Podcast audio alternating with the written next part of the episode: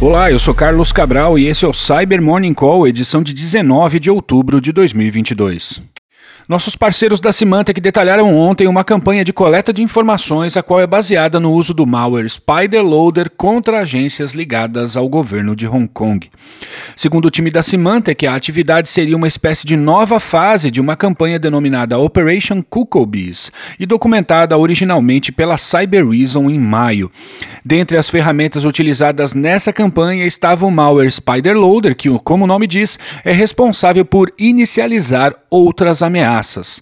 As vítimas observadas nessa campanha são organizações governamentais e há indícios de que os adversários estiveram em algumas dessas redes por mais de um ano.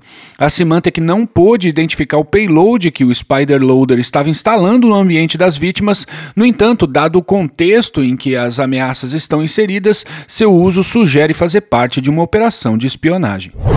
E a Europol anunciou ter detido 31 suspeitos de pertencerem a uma gangue do crime organizado que vendia tecnologia para ser usada no roubo de carros que funcionam sem chave. Foram presos os responsáveis pelo desenvolvimento do software que era usado para abrir os carros e ligar os motores, bem como outras pessoas que vendiam o programa e que o utilizavam.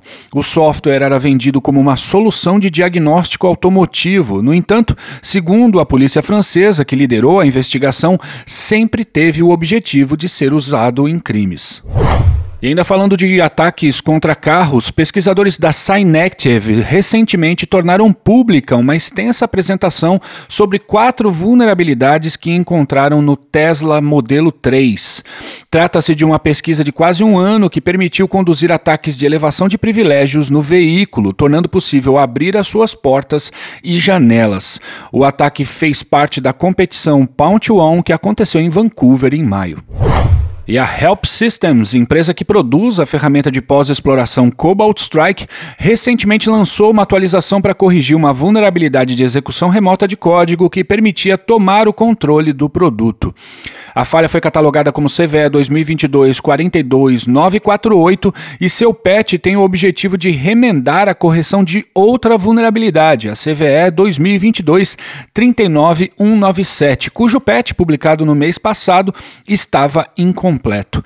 Trata-se de algo muito sério, porque dentre as entidades que fazem uso legítimo do Cobalt Strike, muitas são empresas de pentest ou agências de inteligência, de modo que ter o controle dessas instalações significa ter o acesso a dados sobre vulnerabilidades críticas em empresas de vários tamanhos ou operações bastante sérias ligadas aos interesses de Estados-nação. Por outro lado, instalações do Cobalt Strike estão presentes no arsenal de várias quadrilhas no cybercrime, de modo que uma vulnerabilidade como essa é bem útil para forças de segurança interessadas em obter mais informações sobre essas operações criminosas. Tá aí mais uma situação de ambiguidade no uso da tecnologia com a qual quem é de cibersegurança tem que lidar dia após dia. Por fim, a Oracle publicou seu boletim de segurança para outubro, contendo correções para 370 vulnerabilidades em vários produtos.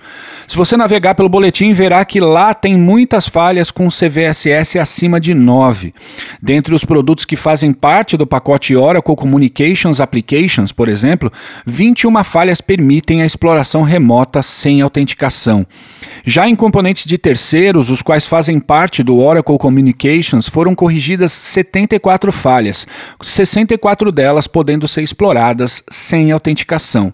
Condições semelhantes a essas podem ser identificadas em diversos produtos, então recomendo a análise cuidadosa do boletim, de modo a identificar o que tem relação com o seu ambiente, sempre homologando os patches antes de instalar.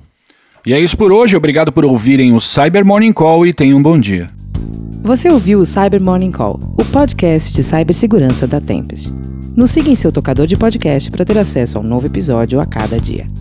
E para saber mais sobre a Tempest, nos siga no Instagram, Twitter e LinkedIn ou acesse www.tempest.com.br.